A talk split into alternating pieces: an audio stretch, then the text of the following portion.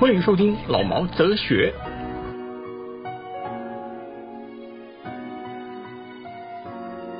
别人不爱你，我爱你。有一天你会爱上我，如果可以，你嫁给我。什么是爱情呢？不知道。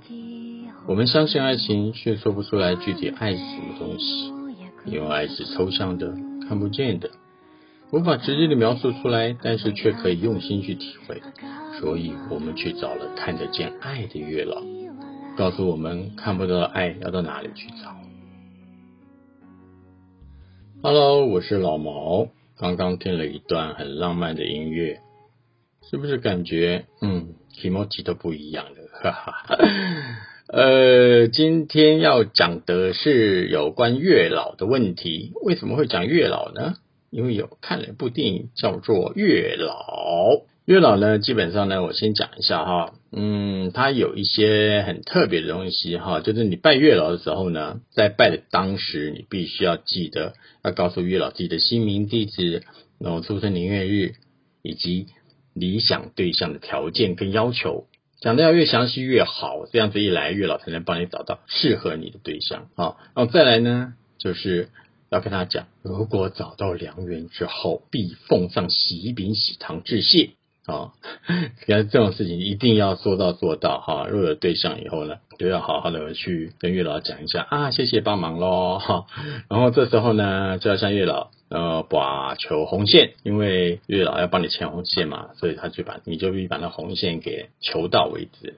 那怎么求到呢？你就要把杯，把三信杯，我把到信信杯之后呢，带着红线，然后顺着时钟呢转三圈，然后过桂香楼，然后就摆在身上。那有的人说是要绑在手上面啦，那可是手上的很容易搞丢啊，搞丢阿姆的 number 啊，对吧？那拜月老最好的时间呢，是在西洋情人节或者是七夕情人节，然后还有就是中秋节。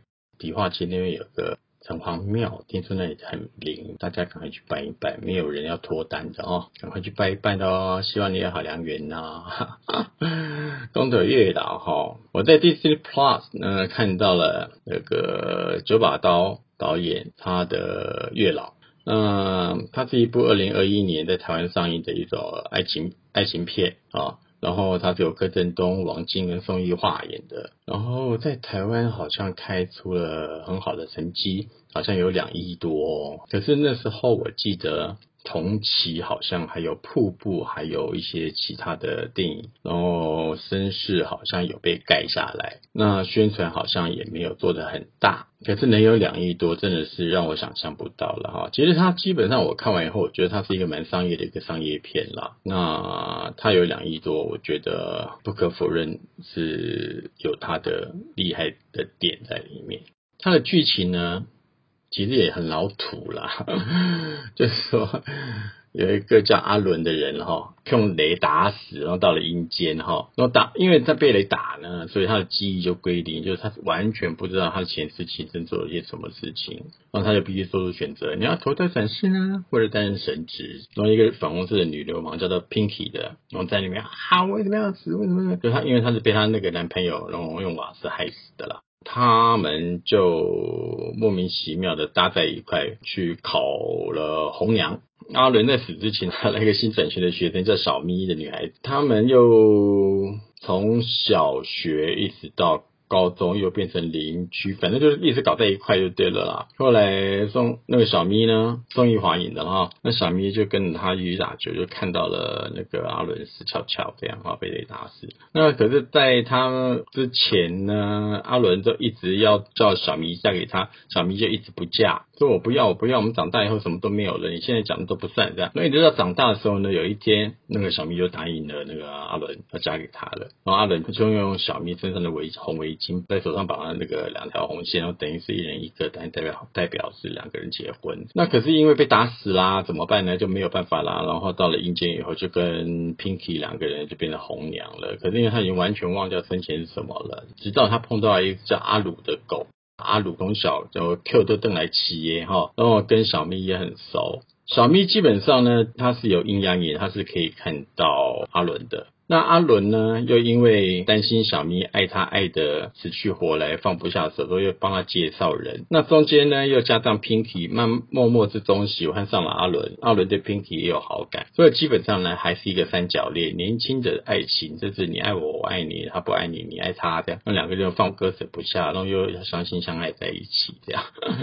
再加上。有地狱使 呃叫什么与神同行啊？地狱使者忘记了与神同行吧？基本上还有与神同行的桥段，就是柯震东跟 Pinky 两个人，基本上他们就在考红娘的当中是在地府里面考的。那基本上那一大段基本上也是跟与神同行里面的东西差不多，再加上爱情片的穿插，再加上恶鬼之间的缠斗，等于是一个很商业的电影了，包括了偶像偶像片，现在偶像片。再加上爱情的元素，再加上科幻跟跟呃不算那不算科幻，那叫做阴呃神怪啊神怪，然后再加上呃那打架的叫什么什么片啊？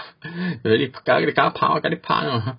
就是那种哦，动作片，动作片，sorry，动作片，等于是爱情神怪动作科幻大片，怪不得卖了两亿多。我是没有想到是九把刀拍的啦，因为我觉得整个故事的手法基本上算是一个电影人说故事的方式，当然不是很顺遂的那种，讲的很很好的，也不是讲的很不不好啦，只是他怎么说呢？不是像一般现有的文青派的电影这样子。它反倒是比较旧旧一辈的电影方式，可能是年纪的关系吧。所以他在讲故事，然后跟电影的手法上，就显现的比较像二十年前吧。啊，等于是韩国片的十年前的韩国片吧，应该是那时候的爱情的表达方式。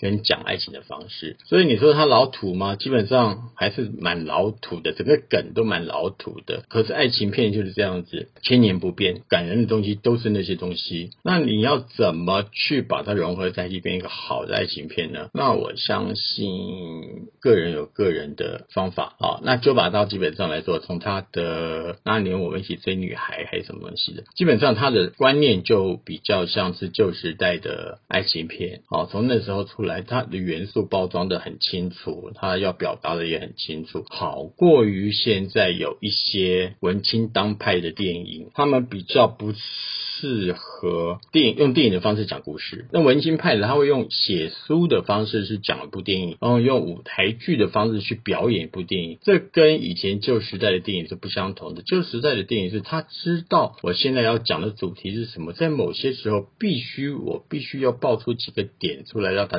中知道，然后有一些很自然的表现在里面啊。那当然，你可以说他做作，可是问题他是应该要有的做作。那种做作不在于舞台剧的那种夸张表演，然后也不在于文青派的那种很自我。哎，文青派那叫什么？等于自我自哦，孤芳自赏。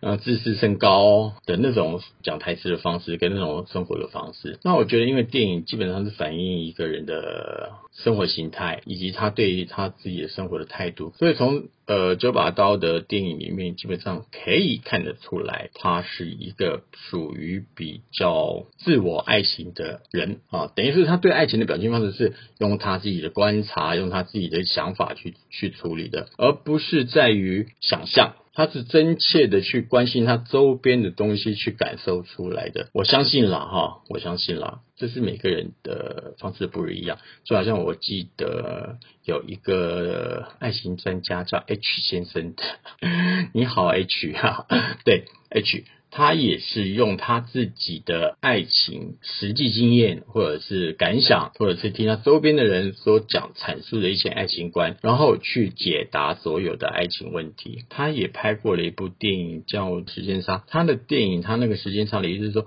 当你爱一个人的时候，你就必须在当下做出决定，你去爱他，而不是在错过的时候，或者是在不适当的时机去表达你的爱意。那你的时间就会有差距，就像打篮球、打躲避球一样，你要做假动作，打羽毛球也是一样哦。戴志颖小姐就很会做这种假动作哦，把把他对手给骗了，然后赢到球喽。这样九把刀的话，他就是很直来直往的。我在他的电影里面，我可以看得出来，他的爱情是直来直往。然后对里面有一只小狗狗叫阿鲁的，听说好像是他养了十几年的狗吧，然后过世了，他很难过了哈。当然我是 这是一定的，有养过宠物的人大概都知道，如果当你的宠物陪伴你十几年、二十几年的时候，它它要离开的时候，那个真的很难过的，因为我经历过两次了哈，准备来洗凉。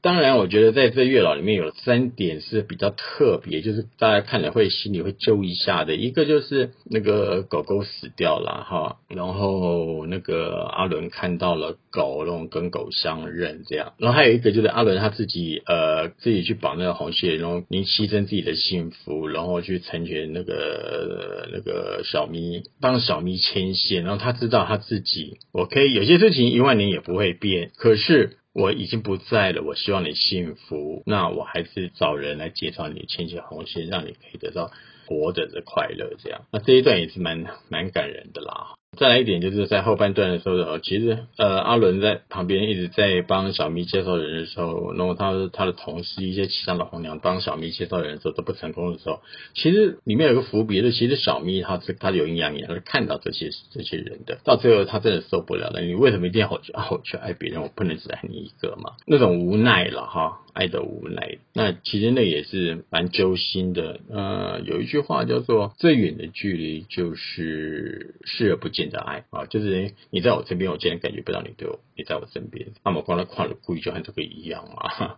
所以我就说，这整个来说，整部电影虽然是有很感动的地方，是很感动，可是基本上还是很很老派了。啊，对这种爱情想法还是很老派。我其实我也一直在考虑一个问题，就是现代人的爱情跟以前的人的爱情是不是不一样？这一点我也是很怀疑。那可是反过来说，是不是现在的人很崇拜或者很崇尚去像以前那种很纯纯的爱、很执着的爱呢？还是每个人都是希望对爱的态度是这么执着、这么的简单这样？然后现代人的爱情，只是我们自己把它想得很复杂，其实基本上好像也没那么复杂这样子。我不知道了哈，我只这样，我只这样说，因为我自己真的也不是现代人，我也是个老人，所以我的爱情也基本上也和九把刀差不多，也是属于比较老旧派的一意孤行的爱。